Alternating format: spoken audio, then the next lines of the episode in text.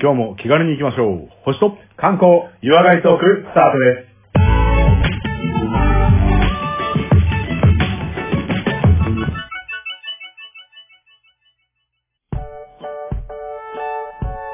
はい、というわけで次はですね、レオさんによります、観光のお話ですけども、今日はどこの観光に連れてっていただけますかはい、よろしくお願いします。えー今回ご紹介しますのは、観光地としては日本が誇る王道の場所でございまして、京都でございます。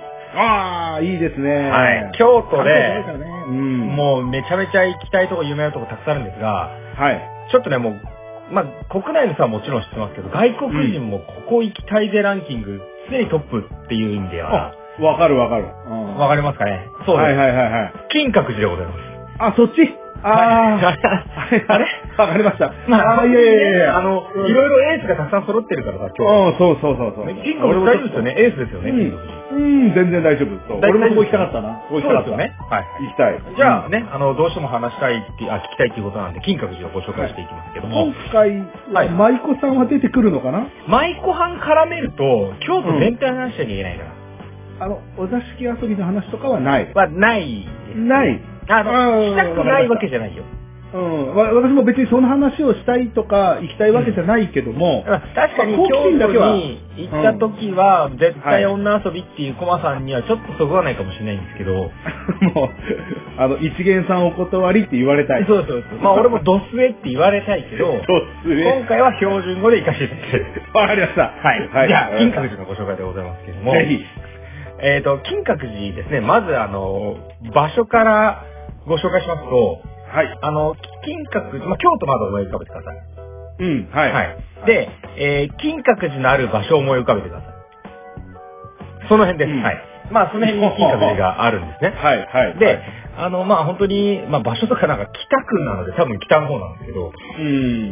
まあ、この金閣寺自体は、あの、京都の、まあ、本当巡る、こう、ルートの中では、もう超王道です。うん。はうい。んで、あと、名前覚えてるか覚えてないか、あの、金っていうのがイコールゴールドっていう風にさ、海外の人とか繋がらないから、はい、はい、はい。覚えてるかどうかちょっと別なんですけど、ああ、あの、スーパーゴールドテンプルねっていうのは絶対みんな分かってると思はい、はい、はい、はい。う。で、まあ、ただ金閣寺っていうのは、あの、お寺の、まあ、通称なので、はい。正式名称ではないっていうのも、これもまあまあ有名な話で、おー、ほうほうほう。これあ、の、六音寺という名前のお寺です。あ、そうなんだ。はい。ええじゃあ我々もそこ行ったらなんかていう収録できるわけあ、収録できますか多分。あの本、ちょっとあ録の音、するぶらり、あ、そっちええ違うのあ、あの、違う。あ、ちょ、ごめん、今度字やをろう教えてもらっていい漢今度や字ろう教えてもらってい いあの、 録音でね、うんあの、鹿に、あ鹿、ああの、よく、コマさんが言われてる、わマシカの鹿のうん方、はうんい、に、外縁みたいな、魚縁とかの、こう、縁みああー、たはいいな。はいはい。録高音森の。そうそううそうそう。そう。へえ。で、あれ、録録音寺というのがあって、まあ今度はあの、収録、録音寺でやろう。そうだねうん。そうしましょう。ぜひよね。で、その六音寺のお寺の中にある一つのお堂が通称金閣寺。そうなんだ。へえ。だからでも、金閣寺行ってきたよっていうと、まあちょっと表現正しくはないかもしれない。まあみんなが言ってるからいいんだけど。うん、でもあれだね。あのー、正直、あーメインを食っちゃってる感じだよね、存在そ感。う そうそうそうそう。そうそう、あの、あーもうメインを食ってて、いや、厳密にはねとか言うやついるけど、そんなのはもうシャラクタで金閣寺でいいです。さらくさい。はいそうやね、さらくさい。全然い本い当だ観光客の目線で行きましょう。はいはいはい。で、まあ、おは寺なので、あのーまあ、その、仏教の世界をね、表してあるんですけど、これ、実はですね、まあ、いろいろこう、指定がされている、もちろん、その、扱いもかなりすごいんですけど、世界遺産に、まあ、一応なってます。まあ、京都自体がね、いあーくつか。はい。いあはといは。はい特別名称とか、うんあとは特別史跡、あの、歴史のね、史の後、うん特別史跡とかにも選ばれてるんですね。はい。で、まあ、まあ、かなりその、グレードというか、ラベルもかなりあるんですけれども、はいはいはいはい。これ、この金閣寺、いつぐらいの時代のものかわかりますえー、うーんうーんと、わかんないです。ありがとうございます。もうはいうん。ドンピシャで年号言われたらどうしようかと思いました けど、えっと、はいはいはいこれはですね、時代で言えば、あの、室町時代ですね。なんか足利っていうイメージが。イエスイエス。足利出てきます。うんキーポイ出てントきまはい。はいはい足利一休さん出てくるでしのょ、あ、そうそう、まあ、一休さんの時代でもあるんですけど、あの、足利の、えっ、と、はいはいはいあの、一番の棟梁の高氏氏いるじゃないですか。高藤十字って いうのはい。 わかんない氏をもう一個つけた方がいいのかなと思ったけど。おお、ねあのはいはいはい。高氏さんの、まあうん、初代のうん、次の次なの、三代目の将軍の、足利義満っていう人。ほうほうほうはいほう。義満ってう。いう人が建てた、これ実は最初は別荘なんですよ。はあ、そうなんだ。はい。で、別荘へで、その義満さんが死んだ後、まあちょっと遺言もあって寺にしてくれと。あ、そうなんだ。ということで、まあうん寺になったので、最初からお寺作りますせではなかったんですよね。あ、そうなんだ。なので、まあ結構その、もと もノーとツッコミだ。は見せ る、見せる扱いです。あ、そうなんだ。はいはいはい。ごめんなさい、別荘っていうからずっとそうなんだ連発したのにいや、何もツッコミが、あ、そうあかー。ごめんなさ い。二文字のダジャレ拾えねそうか。ごめんごめん。わかりにくくてごめんなさい。あ、オッケーオッケーはいですで。続けてください過去はなくていいですかあ、大丈夫です。は続いけてください。で、まあ、そはのい、吉光さんが作った別荘が、えー、後の、まあ、金閣寺で言われるお寺になるわけですけど、はいはいこはいれ、。ただ吉光がいた頃って何のために作ったのかっていうものなんです別荘なんで。確かに。はい。まあ、ちょあっとれ避暑地とかそういう話じゃないんで、うん。これ何に使ったかというと、おご存知ですかお月見あ、おっきり。おっきりは、それから自分でやったネタで、以前銀閣寺やっ たんですあ、銀閣寺だっけあれ。そうあ、そうだ、自分のネタだかだ。ら。第何回か知んないけど。忘れちゃった。いやむしろはいはい俺今はい。回銀閣寺、金閣寺、どっちにしようかな。あ、でも銀閣やられてたしって思って金閣にしてるかあ、ごめんごめんごめんごめん。そうそうあの大丈夫です。ここうまく編集しといて。ら。うん。自分の配信忘れるっていう症状で。そうだ。出てるね。うん。ままああな言っんてるで、しねまあ話を戻すと、はいはい。まあ金閣寺は、なんで別荘になったか、別荘を作ったかっていうと、これ、うんまあ室町時代、結構ね、あの、いろんなもの、あの、華やかになっていくんですけど、はい。あの、これ、彼が作った、その、室町はもう花の御所とも言われて、結構政治の中心になっていって、様々な文化がこう栄えていく。はい。でもその吉光って、まあ表現いろいろありますけど、多分文化度を上げるような、芸術とかを上げるような、うんこう、才能はあったと思うんですよね。ほうほうほうまあもちろん税も使ってるんですけど、はいはい。で、それをこう、まあそもそもこう、花の御所って言われてるようなところを加速させるかのように、うんちょっとね、荒廃していた、まあそのエリアの改修を始めて、あの、、北山殿と言われる。北山、あの、殿って書くね。うん。北山殿というところをこう作ったのがこの別荘の始まりですね。ほうで、その一角。に金閣寺と言われる、まあ、お堂を建てたというものですね。ほうほうほうほうほうなので、まあ、別荘であって、うんで、まあ、じゃあ別荘だけど何してたのっていうと、はいこれ、あの、実はこの足利義満が始めた、まあ、素晴らしいことの一つに、うんちょっと中国、民との貿易、まあ、日銀貿はいはいはい易とも言われる。これ始めたんですよ。ほう。で、これで、まあ、はい文化もそうだし、まあ、経済も潤しますってみたいな意味があったかもしれないですけど、はいはい。で、これで、あその、その民との貿易とかの、あの、まあ、死者が来ますよね。うんうんうんうん。そういう人を、この、別荘と言われる、まあ、うん北山殿、今でいう金閣寺とかで迎え入れたと言われてますね。あ、景品感的な感じですか。迎賓館的なところでいいと思いまうんうんうん。でうんす。これ、まあ、ここから僕の考えですけど、はい。これまず、あの、建築費用多分今でいう100億円ぐらいかかってるんですよ。ええー。いや、金だからね。金だし、そうだよね。 そもそも荒廃してるところに、あはの、い庭とか池とかも含めて、寺作るからね。寺っていうか空間全部作ってくそう全部作るから。うんはあはあはあ。では、それがさらにその北山文化なんて言われるような後のそういう文化にもなってるんですけど、はい。確かにその迎賓館作ったとか、海外との交流を始めたっていうとなんか、精神的だねって思うんですけど、はい。僕これ調べてて思ったのは、うん。 つまりパリピでしょって思いました。まあ、確かにね。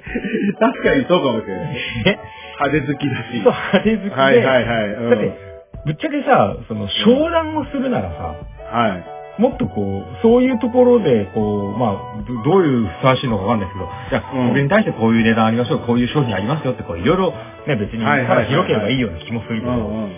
そこにさ、金の王道とか出してさ、で、うんこう、歓迎しますってって言いながらさ、どう僕の作った寺、お堂、やばくないっすかまあ確かにね、もう自慢だよね、多分自。慢自慢。うんうんうんで、僕僕の主催のパーリーやばくないみたいな感じで、はいはいはいはい。やってたんじゃないのっっていう、これ僕の解釈ね。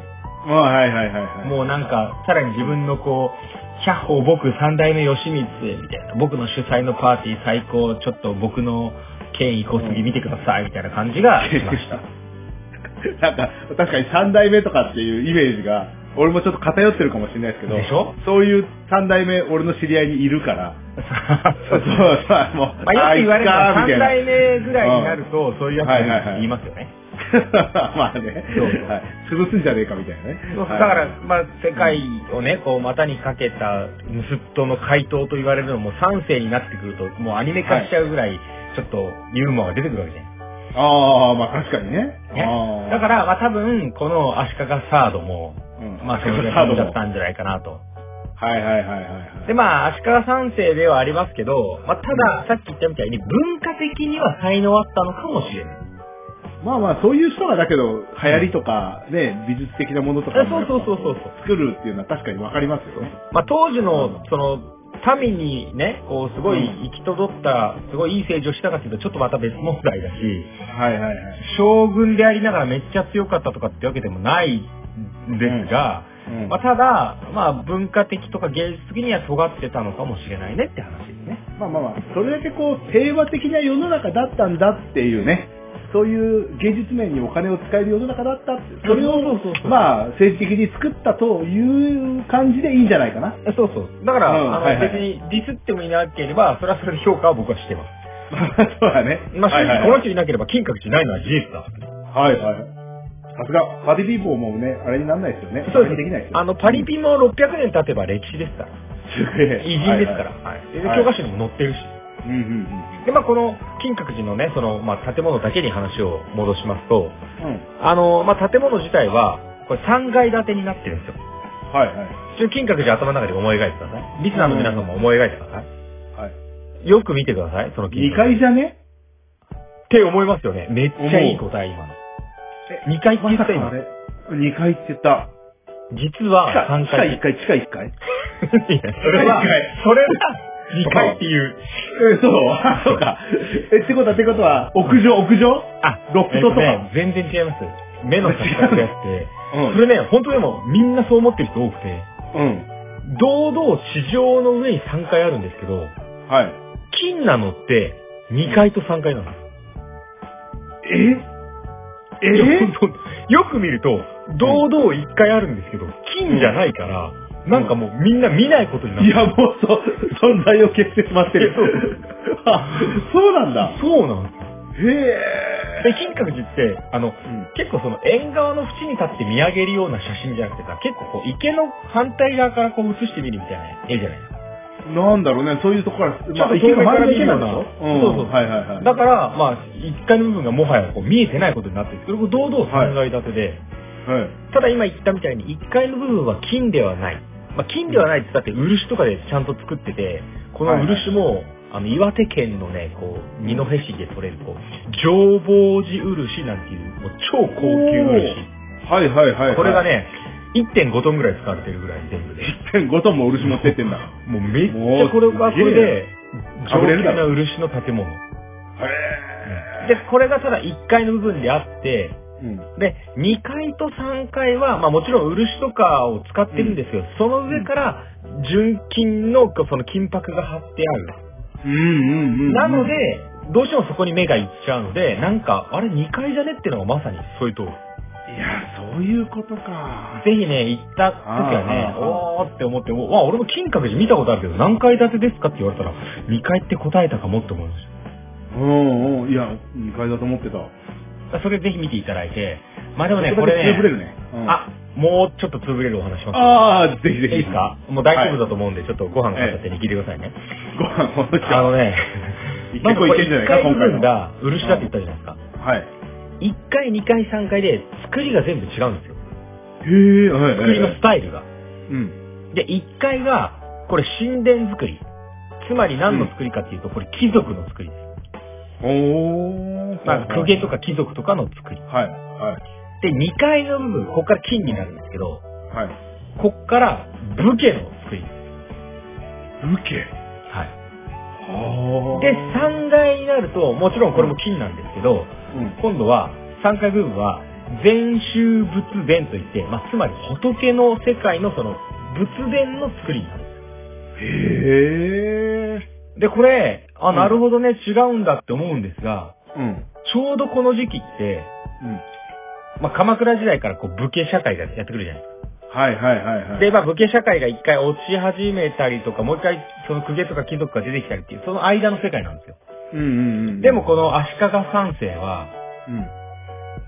将軍だから武家なんですよね、はいはいはいは一い。応。なので、言っとくけど貴族とか公家よりも武家のが上だかんね、金箔だしってことなんですよ。すげえ、そういうことか。はい。はあはあだはからあはもあ。うちゃんと足元を見てるような気もしますよね。大丈夫それって感じじゃん。公家様から怒られたりしない。その辺はもう、もう武家圧力で、これね、もう沈静化しちゃうのかね。この足利三世は、あの、うん吉光さんは、はいはいはい。結構実はすごい役職持ってて、あの、武家のトップ、まあもちろん将軍が名はいは乗いりはないんですけど、はい。うんちゃんと公家とか貴族からも、一応お前トップねって言われてるんですよ。へえ、あ、だからそう両なんだ世。界のトップを堂々名乗っていい立場でもある。あでも、公家さんって血縁とかそういうことでそういうのもはありなまくすてよ認められてるのただ、そへの、ぶっちゃけ、あの、源頼朝って、えはい。まあ、あの、武家社会のトップになったわけです。そうですね。はいはいはいはいはい。だけど、いやいや、別に、あの、皇室とか貴族とかは別にいるし、どっちが上って言ったら、まあ、お前ら結局は、めっちゃ強い犬みたいなもんでしょみたいな扱いですよまあまあまあまあ、そうだね。だけどうんうんうん、吉光さんは、もう、はあ、いや、私もその、認められてるエリートで貴族でもありつつ、将軍でもあるんで、みたいな。ええそうなんだ。一応、あの、与党野党の、あの、党首やってますんで。ええあ、そういう立場なんだ。だから、まあ、うまあ彼は一応、まだ武家のは立場のうんが上だからみたいなアピールもしはいはいはいはつつ、ただその上に作ったのが仏教の世界なんでへえ。す。なので、まあ勝手にランキングして、うんえー、公家貴族、その上に武家、その上に、まあ、えっ、と、仏像の世界というか、まあひょっとしたらお坊さんとかもその位置にいたかもしれない。はあはあはあはあはあ。なので、結構これは感慨深い作りですね。ああ、はあはあはあはあ。いや、なんかそれ、だけど、公家っていうとどうしても神道的なものが入ってきちゃうような気がするんですはいはいはいはいはい。そうすると、仏教が入ってきて、うん仏教の方を重く見てたみたいな、そういう感じがちょっとしちゃいますよ。あの、神道ももちろんあったでしょうし、うんまあ天皇家もいるんですけれどうも、ん。まあただその、仏教って、あの、国策なんで、はあはあはあはあはあ。国を挙げて、うんこう、なあの、ま、祀っていくって言うとちょっと表現変ですけど、はい推し進めていく事業なので、はいはい。それはあの、別に神道の対立とかではあんまないと思いますね。はあはあはこれから仏教っすよねっていう時代でもあるので、まあああの、はあ。まあ、空海さんを含めて、世界がいろんなね、鎌倉時代なんかもう仏教バンバン盛り上がってますから。はいはいはい。まあ国をまとめるためにちょっとそういうあそうのそがうそう必要だったっていう形なの。へで、これ、まあその3段階構想にしていて、うん。で、これさっきちょっとお話ししたんですはい。けど、吉光さんが生きている時は別荘だったって言ったじゃないではいはいはいはい。すか。で、死んだらどうしろって言いましたっ死んだらけ死んでから寺になったって言ったじゃないですああ、そうだね。はいはいはい。か。なので、これ、これも僕の解釈ですよ。はい。俺が死んだら俺3回行くから。おお。そういうことはだから俺はもう、あの、仏の世界行ったら、いはい、はい。むし。ろ寺にしてみたいな。へえ。って感じもします。まあもちろん3回以上行ってたと思いますけどね。はいはいはいはい。で、これ、そこまでの意味合いがあったんじゃないかと思うと、うんこれもまあ、確約もできないし、誰が歌ってるものでもないんですけど、うん。これ、金閣寺の横にあるその、池があるんですよね。まあ、綺麗はいはいはにい庭園ができてて。うん。で、これあの、鏡の湖の池と書いて、うん京古地ってまた、これもまた面白い読み方なんですけど、鏡、うん湖、池、はいはい。京古地うんっていう池があって、はい。で、こう、ちょこちょこ島みたいなものがこう作られてるんですよ。造園なうんので。うんはい。で、最も中にある大きい島が、うんこれ、芦原島なんて言われてるんですね。芦原島。はいほうほうほうこれ、芦原っていうのは、実はこれ、日本の本州のことらしいんです芦よ。原。へえ。だか、ら、勝手にウニ作って本州作ったんですよ。ほうほうほうほうほうほう。、で、その、まあ、本州の形をしてるから命名されたんじゃなくて、いろいろセットあるんですけど、うん。まあ、実はこれ、本州に似た形の島だけじゃなくて、うん。富士山を催したものとか、うん。まあ、当時京都なので中心は、淡路島の形をした島とかまで、うんこの京古地、池にはあるんですへよ。え。これ富士。山表してるよね。うんうんで、これが意味するものって、うんうん。うん。まあこれも考え方の一つですけど、うん。その3階部分、ね、あの、仏教の世界まで行った、まうあん義満が、はい。そこから日本全部を見下ろして、うん。こ権威う、俺の支配下だぞと。はい。権威濃すぎな感じですもよね。う権威小杉ですよ、間違いなく。はあ。もう死後の権威小杉ですよね。 自己俺満足ずの世ーっ界。とはい見下ろしてますから、みたいな。はいはい。で、さらに、これ、あの、島を作ったって言いますけど、うん。あの、各大名から、あの、お城、あ、お城じゃねえや、あと大きな岩をこう、納品させるんですよ。はいはいはいはい。献上というかね。うん。で、その大名の名前をその石とかにつけてるんですよ。はいはいはいはい。で、これも、まあ、実はこう、じゃあ、あの、島津藩から送ってきたから島津って名前にするとか、細川石とかにするとか、うんまあ、そういう風にして、まあ、ちょっとこう上からあの石この辺置いといてやるかみたいな、そんな権威濃すぎもうん感じますよね。いやーあまーあもちろん綺麗なこと言えば、あの、極楽浄土の世界ですよ、みたいなう表現もあるかもしれないですけどね。ん。いやーなんか印象悪くなってきちゃった、なんか。あ、なんかもう少しフォローしてほしい。金閣寺作ったんですから、そういう自己満足的な感じじゃなく、いやこうー、ね。そうですね。うん。じゃあ、まあ、そうですね、あの、自己満足的なことじゃなくて、ね、あの、さっき言ったみたいに、 その政治的な評価はともかく、金閣寺を作ったっていうこともそうですし、あと、はいはいこの、あの、吉光さん、あの、ちょっと、南北朝時代なんて言われてた、そのはいはいはい。まあ、室町始まってからちょっと北と南がこう争ったりするんですけど、うんはいはいはいそれをまとめたの実はこの人なんで、まあまあ外交というか政治もあったんじゃないのっていう気はします。そうなんだ。で、この人がそういうその北山文化なんて言われるね、あの北山殿っていうそのこの別荘から始まってるんですが、北山文化って言うんですけど、この人が芸術の域までいろんなこういう文化度を上げてくれたから、うん。今も日本に伝わるこう伝統芸能がこの時代に生まれてるんですけど、おなんだかわかります伝統芸能。いいよーみたいな。のの。はあはあはあ。能ともう一個並ぶの何えーと、歌舞伎じゃない方。狂言とか大正解。えうん。能狂言が、の形がこの時代に出来上がってるんですはあ。よ。で、あれも、好きだからなんかこう、武骨なわけでもないけど、優雅だけでもないみたいな、こうなんかそんな微妙な世界観しませんちはいはいはいはい。ゃんちゃんバラバラかっこいいでもないし、うすごいなんか、あの、おじゃるって言ってて蹴鞠してる雰囲気でもなく、ん。ないね。なんかこう、ストーリーもありつつ、ちょっとこううん戦いも出てきそうな世界観みたいな。はいはいはいはい。で、それをこう、まあ多分ですけど、金閣寺とかそういう舞台とかでこういろいろやったりとか、そういうのもこの時代に生まれたって意味では、これ吉光さんね、日本の基盤をかなり作ってるんですよ。どうああ。ぶ文化的な部分ですよね。そうですね。今でも繋がってるし。そうです。あだあ。から、あの、いつの時代に生まれたか知ってるかって年号覚えなくていいですけど、うん。じゃあちょっとあの、いつも通りあの、ポールやジョージやリンゴと金閣寺行くときあるじゃないですか。はいはい。あの時に、Do you know know? って聞いてもらうんですよ。どういうことえこれ今俺が焦る。言いたい、言いたい、言いたい。言いたい言いたい言いたい。こいつ英語発音悪いなと思われましたけど、Do you know know? って聞いてもらって。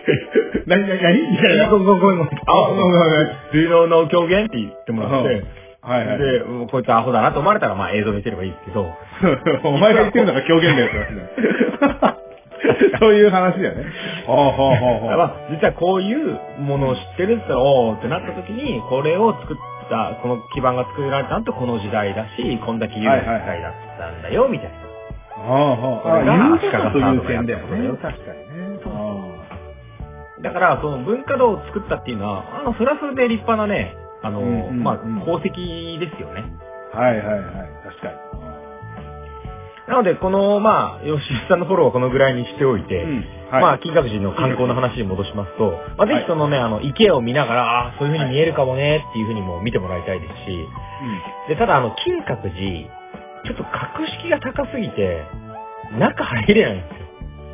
おお堂おはいはいはい。で、あの、公開してますとかもないんですよ。まあ、一応空いてますけどね、1階部分。うん。うーんだから、ちなみに寺の格式で言うと、うんあの、この前、あの、住職をゲストに呼んだ時、はいはいはいはい。寺の格式の、こう、壁に線があるって言ったじゃないですか。はいはいはいはい。あれ、何本がマックスだって覚えてます5本。 ?5 本ですね。はい金閣寺5本ですね。ああ、そうなんだ。いや、6本って言われるかと思ってびっくりした。 いやちょっと見えない線があるかもしれない。うんうんうん。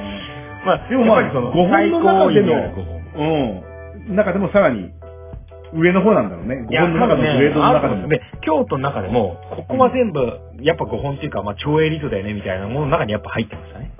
しかも見れないんでしょ、だから。そう、見れない。で、そんな一は般公開とかもないんですよね。いはい。なので、これね、観光で行く方ね、ぜひね、うあの、金閣寺行ったら、うん。双眼鏡持ってくといい気がします。おー、ほうほう。で覗け双るんだ眼鏡で、うんお、確かに1階部分実はあったわーって思って見ていただくと、そのはい1階の部分の中に、その安置されている、あの、吉光さんの像とかあったりするんですほようほうほうほでこいつかーみたいな目で見ていただくのも見方ですし、まあその、金閣寺に施されているその装飾とかね、う。はいはい。あの、太陽は見ちゃいけないですけど、多分金箔ならセーフなんで、はいはいはいはい。なんで、こう、双眼鏡でいろんな、こう、特徴を見ていただいて、あでやかさを見ていただいうんて。で、まあ、あの、中には、あの、2階3階、金箔が貼られているので、まあ見えないんですけど、こんなが金箔なんだっていうものはね、感じてもらえるところがたくさんあります。で、あの、京都は、うまあぜひね、あの、訪れていただきたい、もちろん時期とかいろいろおすすめあるんですけど、うんはい。京都って、すごくね、あの、紅葉がめっちゃ強いんですいやそうでしょ。だってねそうだって言ったらみんな京都に行こうって言うんだもん。そう。でしょ、ね。はい。そうだってなんか思いついたら誰か冗談で京都に行こうって言ってくるじゃない言う言う言う。ね。それでみんな頭の中で、てれれれれって流れるじゃんああ、そうだそうだ。あの音楽流れる。でしょうん、うん流れるわ。これで JR さんスポンサーについてくんないかな。まあいいえね。 で、まあ、なので紅葉がめっちゃ強いんですけど、ただこの金閣寺、もちろん紅葉もいいんですけど、これね、はい実はこの時期が一番いいんじゃねって言われてるのが、うん。冬なんですよ。冬はい。なんか葉っぱとかもなく寂しい感じがするけど。葉っぱないい。んです。だけど、池は凍るの氷はしないんですけど、京都って、まあ一応雪が降りますよね。降るか。そ降うりまかすそうか。で、ただ、はいはいはいガンガン積もっていくっていうよりは、うん。さっと雪化粧をして、むしろ日中にはもうすぐ溶けちゃいますみたいな感じなんでああ、はあはあはあ。す。その絶妙な、こう、あ粉砂糖ぐらいの、こはうい撒いた感じの雪景色の金閣寺っていうのが最高に美しいと言われてますね。ほー。確かにね、あの、雪降った後の晴天とかって結構綺麗ですよね。綺麗ででそれで、確かに金閣寺に池があってってなると、確かに綺麗だね。す。で、キラッキラになってるわけですから。はいはいはい。もうこれはね、で、ただね、難しいのが、あの、まあ、さらに日当たりもよくね、キラキラ輝くところなので、うんまあ、大概こう雪降って降り終わっちゃうと日中とかの光で溶けちゃうんで、はいはい。もうまあ、一番ベスト言うなら、もう夜、朝方までずっと雪がしんしんと積もってました、朝の開門と同時にパシャリですね。あーもう多分写真は撮っていいですか写真は大丈夫です。おうほうほう写真は大丈夫です。残していいのは足跡だけ。撮っていいのは写真だけです。はい、わかりました。ありがとうございます。美味しい。でも、でも、であのネットで調べれば、とりあえず画像があ雰囲気は見れると思う。やっぱ生では見たいけども、ぜひ、後でチェックして。ネットでもね、美しいですよ。はい。まあ、この金閣寺がもう本当に美しくて、冬が人気あるんですけど、うんまあ、かなりこれ人気の場所ですし、美しいものの、こう、なんか、代表格なんですよ。はい。で、ちょっとここから、うん。まあ、ある事件を紹介するんですよ。これかなり有名かな。あ、約70年前に、ちょうどあの頃ですね割と最近。うん。はい。はい。えー1950年、うん。金閣寺放火事件です。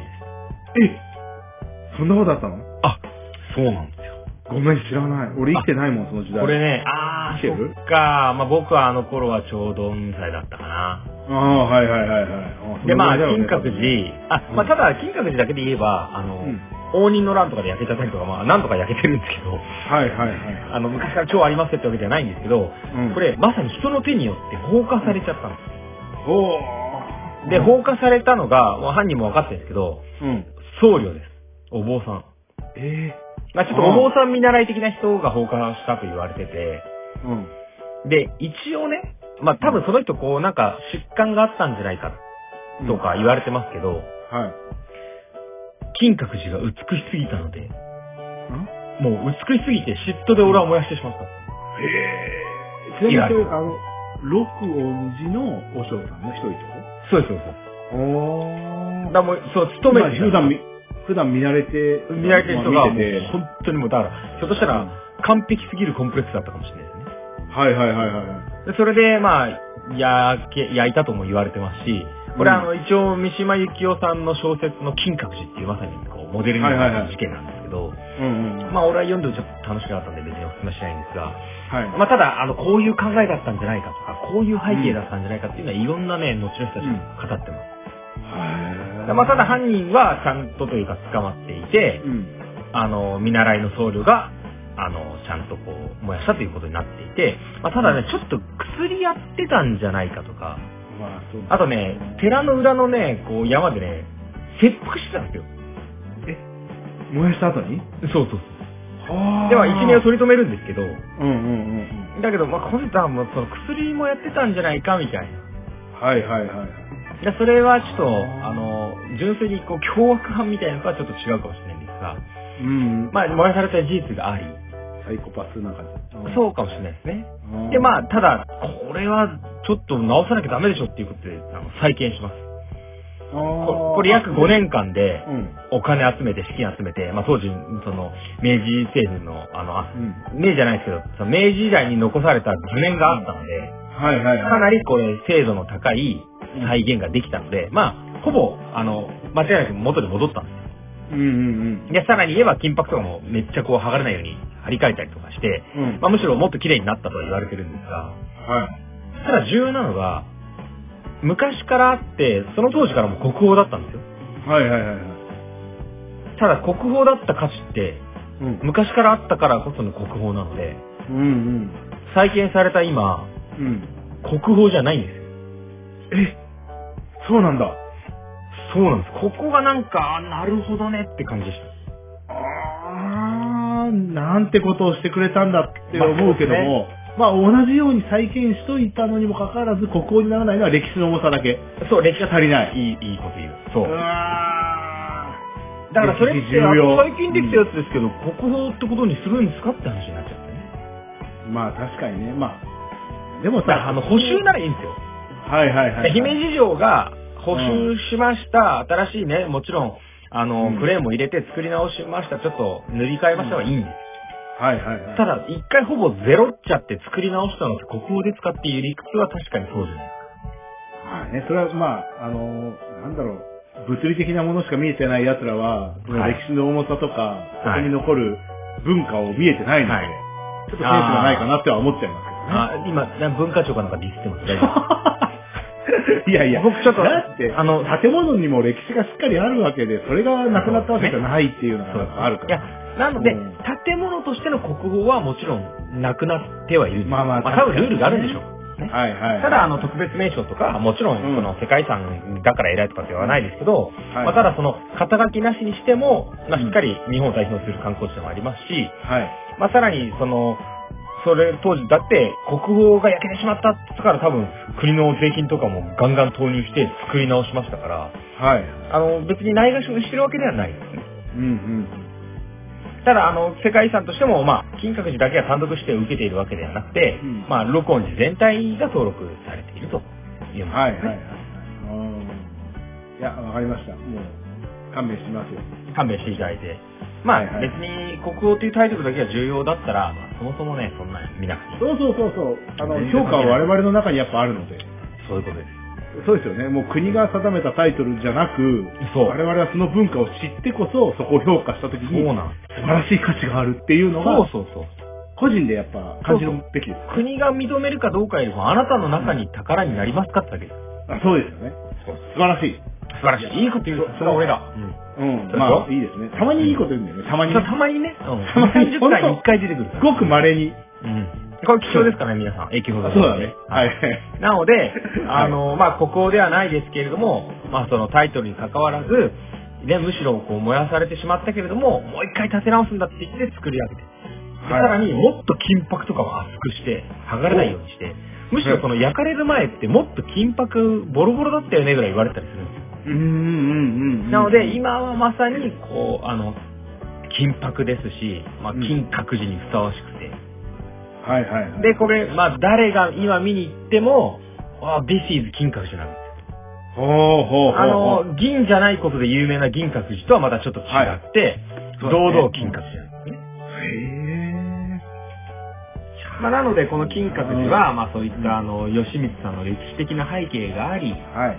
まあ、彼が作った文化があり、うん。それがずっと残っていて、まあ、焼かれちゃったっていう不幸はありましたけど、今も、その、あの、ちゃんと立て直されたものというのが見れますので、はい。これは、あの、もう世界のね、あの、トリップアドバイザーとかのこう、日本の観光地ランキングとか、常に上位に入ってくる金閣寺ですから、うんうんうん。もうぜひ行ったことがない人はですね、まずこう、ウェブで冬の景色を見て、お、めっちゃ綺麗だなと。記憶が外曖部昧もあるなすぎてと。はいはいはい。ね。ぜひそこを訪れていただいて、はいで、その、まあ、文化だけが大切な観光地じゃないですけど、日本が代表するば、あの、京都の中にあって、さらに京都を代表する場所でもあるので、はい。これあの、まあ、文化っていうのは、やっぱすごくその国の特徴も出しますし、歴史も出してくるものなんですよね。はい。今から文化ってできないので、簡単うに。ん。うん。でそう考えると、まあ、世界には、あの、それこそあの、平等とか、あの、うんその政治的な背景は知らないですけど、文化が加速する時代って絶対あるんですはいはいはいはい。よ。で、まあ、江戸時代も日本もそうですけど、うん。まあ、その、規模で言えばね、違いますけど、あの、フランスにはこう、ベルサイユ宮殿みたいなものがあるわけです。はいはいはいはい。ね、太陽王と呼ばれましたみたいな、こう、うん絶対的なルイ14世みたいなのがこういて、うん。で、その人が、まあ、相当ね、あの、食べなら、食べるものがなくて困った人もいたかもしれないですし、うんうんうん。で、中国にはこうね、それこそ世界遺産でもある、こう、紫禁城と言われる、あの、うん故宮ですね。うん。あの、ラストエンペラーがいたところもね、ほうほうほうほう。あそこだって、そんなでかいの作る必要ありますかっていう時代だし、どんだけの人がどんだけ労力使うんですかって、多分、そういった面はあるけど、はい。ただ文化としては、おー this is Chinese になるわけですはいはいはい。よ。で、その、まあ、広大さこそね、ベルサイユとか、あの、呼吸とかには負けますけど、うんその、おーこれジャパニーズだよねっていう文化が加速した時代の一つっていうのが、このロ音にであり、金閣寺でありますので、あーぜひ皆さんね、その金は閣い。寺、まあ、あの、うん今一度訪れていただいて、はい今言ったお話をね、聞いて、あの、見ていただいてもいいですし、まあ、あなたの中に何か響くものがあれば、あなたの中の宝として、うん。素敵な観光地をですね、あの、ぜひとも楽しんでいただきたいということでございましはあ、やっぱ秋に行く京都っていうのはやっぱ有名だけど、冬っていうのはね、確かにあんまり考えてなかったですね。これはもう、冬行くんだったらもう金閣寺を見て回た。って。いや、そうそうそうそう。ですね。冬なのって言われたら、うんいやのんのんのんだよと。はいはいはいはい金。閣寺は冬だからと。はいはいはいはい。これ最高になると思いますね。ああ、いや、一回多分行ったと思うんですよ、私。はいはいはいはあでももう記憶が曖昧でね、また行かなきゃやっぱダメだね。い。いや、だからさ、その見る目を変えて、はい。で目線を変えて、多分ね、あこの、うん。うんお訪れたその時よりも、あと訪れた時ってあれでしょあの、うんカバンの中に鉄板入れて、いつでも、あの、買っちゃいけない僕と思ってた時代でしょなんか、まあね、ああ、そういう人がいる学校ではありました。うん。ですから、それよりも、こう、はいこの、ポッドキャストで、ああ、あいつ言ってたなって話を聞いてみてもらうとね、多分そうだねね、リスナーの皆さんにもう一回行ってみてね、またあの、はい京都にね、いる方で簡単に見れる方とかもね、いるかもしれないですうんうんうん。ぜひともこことを訪れていただきたいですね。あーこのポッドキャスト聞くとやっぱ、旅はちょっと一回予習をしてから行く。まあ全部知りすぎる必要もないんですけども。いいね。行き先の予習はした方がいいなっていうのは思いますね。うんつまり、知れば好きになるってことですね。そうですね。はい。ぜひそれを、まあ、行くわ、行く先のポッドキャストを聞いて、旅先に出かけたいなという。そうですね。はいこのポッドキャストを聞くだけでも、69個ぐらい観光楽しめますからね。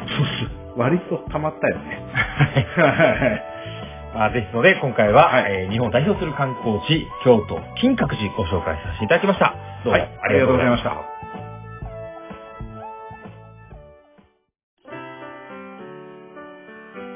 はい、それでは、第69回、お疲れ様でした。お疲れ様でした。ありがとうございます。いやー、あのー、間もなく、この番組も4周年に向かってあと1ヶ月ぐらいなんですけど、あー、そうまあ、ですね。春が来るたびにね、こうはいはいはいはい卒業とともに僕らの番組のシーズンがやってくると思っている方多いと思うんですうちらの番組スタートが春でしたよね、確かね。そう、5月とか4月か5月かそんな感じだったと思そうだよね。なんか桜の時期なイメージがありますけども。いや、だって全国のね、こう、桜のこう、お便りが来るときって、なんか日本独特じゃないですか。桜好きだよね、日本の人ね。好きだし、桜前線っていうワードがいいよあー、確かに。いい、いい、いい、いい。ね。その、いやなんか、うん。 あ梅雨前線よりも気持ち前向きです。まあまあ、いいね。ちょっと楽しみまあ、そりゃそうです。そりゃそうですよ。梅雨前線なんか雨降る前線がね。そうそういやいや、桜の方がいいでしょ、そりゃ。前線に送られるもなんか、ちょっとネガティブだけどさ。そうだね。だから桜うん前線前向きじゃないで前向き前向き。ねもう前線探したいもん。前線に常にこう行きたいもんね。すか。で、多分、あ世界の天気予報はわかんないですけど、天気予報と別にこの時期って桜前線の開花予報ですから、こう来るじゃないですか、この時ぐらいの時期。そうだね。うんうんうん。あれって平和なニュースでいいですよね。いいよね、確かに。もう日本人やっぱ桜好きだから、これはあれですよね。あの、やりましたよね、我々のポッドキャストですね、桜観光ね。そううん観光の要素と40回ぐらい確かはいはいはい。桜観光やってますので、よかったらね、うんリサの皆さんも聞き直していただいて、はいあの、実は桜今度見に行くんだっていう人がいたら、多分この、ポッドキャストのね、第40回ぐらい聞いていただいて、桜観光聞いてからの方が、まあ、つぶれるし、そうだね。まあちょっとうんちくされていただいて、はいこれキモいなって思われていただく のは、もってこいだと思いますので。あの、桜前線ももう南側からずーっと来るわけじゃないですか。はいはいはい。で日本で全部渡り終えるのってどのくらいかかるんだろう。え早いやつから言ったら2ヶ月くらいかかるかな。 5月とかでしょ函館もゴールデンウィークぐらいでしたね。そうですよね、多分ね。だから、なんか俺静岡にいるときはさ、はい卒業の時に桜っていうイメージがどうしてもあったんですよ。はいはいはいはい。いや、だから、多うん分、東北やら北海道の人って、うん。なんか、いや、別に森山直太郎聞いてもあんま卒業とかイメージしないですけどって人はいると思います。そうだよね。うん。うんうんうんうん。で、やたらこの時期ってこう、いろんなアーティストが桜舞い散らかすじゃないですか。そうだね。 そう、どっかの歌の歌詞や ね。はいはいはいまあはい。ディスってないですよね、大丈夫ですよねはいはい、大丈夫はい、大大丈好夫きですね、僕桜大好きですよ。はい。ななので、うんまあそういう意味では時期的なズレはあるでしょうし、はいはい。あとまあ、日本の代表的なお花ですから、それはそれでね、そうだよね。あの花見文桜化はもあるからね。楽しんで、そう、花見文化もあるし、うん、まあコロナで、まあ自粛っていうのはあるかもしれないですけど、うん屋内屋外のね、企画ですから。そうですね。この辺はもうぜひとちょもっ、と距離取って、まあちょっとフラフープとか回しながら花見行くぐらいなら全然問題ないそうですね、ちょっと2メートルの間隔さえ空ければ屋外だそうそうでもね、俺はそう。俺はもう見ましょうよ。ですまかあらで、ちなみに、桜ははい。我々、私が今住んでるところはまだ桜来てませんので。あー。はいはい。あ、来てます咲いてないこちら。あ、そろそろ来んのかなーって感じですよ。そうなんだ。でもあの、桜を開花しましたっていう人いるじゃないですか。はいはいはいはいはい。あれも面い。白いよね。どこの人気象庁なんかこう、見てさ、なんか多分担当はいはい家がいてさ、どこどこ、はい、じゃあ、なんていうんですか、監視木みたいなのがあってさ、標本木認定みたいね。なのあるじゃないでうすんはいはいはいか。はい。あれ、それぞれの、こう、市市町村、市町村はないとしてるけど、うん都道府県ぐらいにあるわけでしょ。うんうんあ、で、ああれれなんのか最標高ですよね。標本木がさ、昔から指定されてるやつを基本的にずっと標本木として使ってるんだけど、はいはい。標本木自体が老木化してきて、時期が定まんねえって誰かが言ってたけど、そ確かれに標本木になってねえじゃんだみたいな。 100年ぐらいの寿命で終わっちゃうと思うんで、多分長くてあも。ソメイヨシノなんかもっと短いと思う。そうですよね。うんうんうんうんだ。からそこはあれじゃないですかあの、標本木三世みたいなのが出てくるんじゃないですかそうか。ちょっとやんちゃな感じのね。あそうちょっとやんちゃな、なんかね。はいはいまはあい。ちょっと文化度高いやつが、でも、はいはいね、後の文化、あの、歴史を作りますから。うん、うん、これちょっと、ね、引き継ぎましょう、ぜひ。ぜひ。はいだはい。から標本木がそろそろね、あの、気になる時期でもありますけど、はいまあ、このポッドキャストのいいところは、うんあの、季節に関係なく、はい。皆様からのリクエストメッセージで、そしはてい皆様からの、たくさんいただいているあの、応援のおかげで僕らのテンション持ってますので、はいはいはい。あの、ちょっと引き続き番組への皆様からのご支援をお待ちしておりますので、ご案内させていただきます。お願いしますえ。番組では皆様からのリクエストメッセージ、えー募集しております。宛先は小文字で、k-o-m-a-l-e-o 数字の15、ローマ字読みしますと、コマレオ15、アットマーク gmail.com です。また、ツイッターやフェイスブックを行ってますので、ハッシュタグ、星と観光などで検索していただいて、たくさん絡んでいただければと思います。リクエスト、コメントをいただいた方には、番組特製のステッカーもご用意してますので、ぜひ連絡をお願いいたします。あ、応援メッセージに関しては、あの、直メールでいただければ、そうです住ね所なども送っていただければと思います。まあ、あの、みんなに見られててもいいなら、ステッカーくださいってつぶやいていただいても、あの、多分、コマさん財閥からステッカー送られると思い ますけど。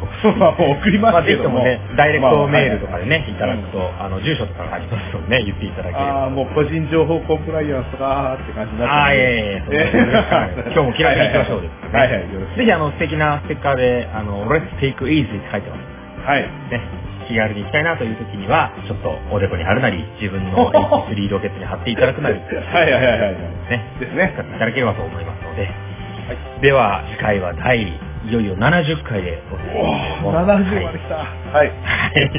では、次回第70回まで、えー、星の観光を楽しんでいただければということで、今回はこちらで失礼いたします。どうもありがとうございます。す。